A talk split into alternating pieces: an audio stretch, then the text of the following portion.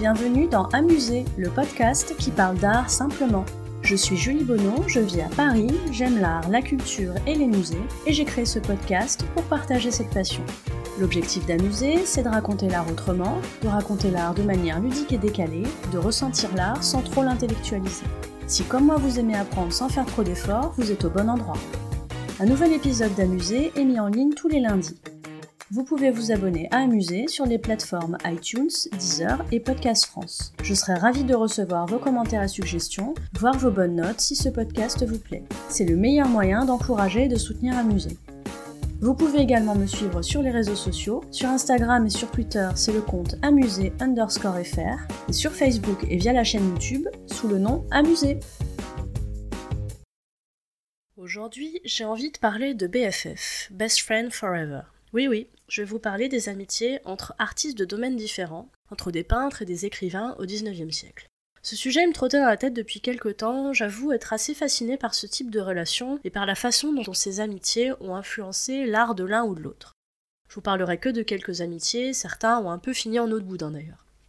Pour commencer, je vais vous parler d'une jolie amitié, une amitié qui a duré jusqu'à la mort. Alors pardon de le dire de manière aussi théâtrale, mais bon, c'est vraiment ça. Il s'agit de l'amitié entre la peintre Berthe Morisot, seule femme du groupe impressionniste, et Stéphane Mallarmé, poète au style très imagé. Cette amitié, elle se situait au sein d'un quator constitué de Berthe Morisot et Stéphane Mallarmé donc, mais aussi de Renoir et de Monet.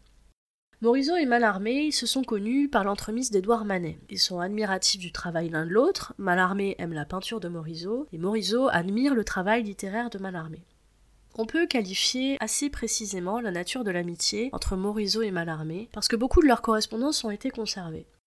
Si ça vous intéresse, bien que le style Mallarmé soit pas très très évident à lire, je vous mets dans les notes un lien vers une compilation de leurs correspondances.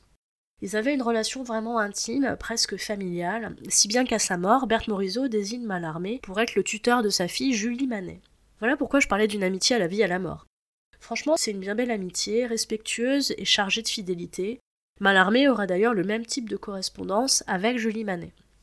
Bon, des amitiés plus tumultueuses maintenant, un peu de croustillant. Au rayon tumultueux, je demande Charles Baudelaire et Gustave Courbet. Courbet, c'est le peintre réaliste du XIXe siècle. L'origine du monde, ça vous parle? Eh bien, l'origine du monde, c'est Courbet. Il est adepte d'une peinture du réel, qui transige pas avec la réalité, que ce soit concernant les caractéristiques physiques, les paysages ou les sujets représentés. J'aime beaucoup ce type de peinture. Pour vous donner une idée de ce qu'est la peinture réaliste, la source me semble une bonne illustration et je vous mets le lien dans les notes de l'épisode. Alors Courbet, il a été ami avec le célèbre poète maudit Baudelaire. Il l'a peint plusieurs fois, les amis étant des dévoués modèles, c'est bien connu. Hommage suprême, Courbet a fait figurer Baudelaire dans sa célèbre toile L'atelier du peintre. Mais oui, regardez tout à droite là, assis sur une table en train de lire. Bah oui, c'est Baudelaire. Ce tableau, il se divise en deux parties, à gauche les gens qui vivent de la mort, et à droite les amis du peintre. Voilà un bien bel hommage pour Baudelaire quand même. Bon, petit secret de fabrication, si vous avez de très très bons yeux, vous verrez derrière Baudelaire une ombre qui semble effacée mais dont on voit encore les contours par transparence. C'est parce que Courbet, à l'origine, il avait aussi représenté la maîtresse de Baudelaire. Oula malheureux, ça n'a pas vraiment pu à Baudelaire, qui a demandé à Courbet de la faire disparaître. L'amitié de Courbet et Baudelaire, elle deviendra vite bancale, hein, parce que Baudelaire, il a du mal à adhérer à ce réalisme, en fait. S'ajoutera aussi à cette réserve artistique, si je peux dire, une opposition politique entre les deux révolutionnaires. Baudelaire, il trouvait Courbet un peu trop révolutionnaire à son goût, notamment à l'approche de la guerre franco-prussienne et de la Commune. On est en 1870-1871. Enfin, une dernière amitié dont je voulais vous parler, c'est celle de Manet et de Zola.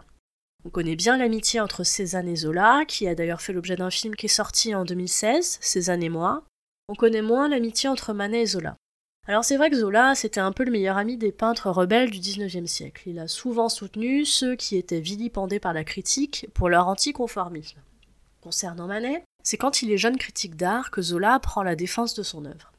À l'époque, faut que vous imaginiez que Manet, il fait l'objet de nombreuses critiques. Il est moqué à chaque fois qu'il sort une nouvelle toile. Le déjeuner sur l'herbe, l'Olympia.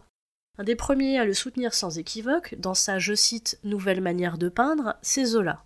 Pour le remercier, Manet va peindre son portrait, je vous mets le lien vers l'image de l'œuvre dans les notes. Ça constitue une sorte de pub pour Zola ce portrait. Il change de bonne pub parce que Zola dira que la place de Manet est au Louvre. Zola demeurera un soutien pour Manet jusqu'à ce qu'il change complètement d'avis sur les impressionnistes et qu'il commence à critiquer Manet. Je vous cite ce que Zola dit de Manet en 1880. Sa main n'égale pas son œil, il n'a pas su se constituer une technique. Voilà, voilà, ça doit faire mal quand même de se prendre ça de quelqu'un qui vous a soutenu contre vents et marées. Il y a aussi le rôle du livre écrit par Zola, L'œuvre, roman qui parle d'un peintre raté et dans lequel plusieurs peintres de l'époque se sont reconnus, dont Cézanne et Manet. Ça a aussi contribué à la rupture entre Manet et Zola. Voilà pour les amitiés peintre-écrivain, plus ou moins profondes, plus ou moins opportunistes. Moi j'aime bien ces petits potins artistiques. Vous trouverez dans les notes de cet épisode des références intéressantes en lien avec le sujet traité. N'hésitez pas à me faire part de vos commentaires sur Amusé. Si vous souhaitez encourager ou soutenir ce podcast, ou simplement dire que vous l'appréciez, n'hésitez pas à lui mettre une bonne note sur les plateformes d'écoute. Non seulement les bonnes notes ça fait plaisir et c'est encourageant, mais ça permet en plus de faire connaître Amusé. Merci à vous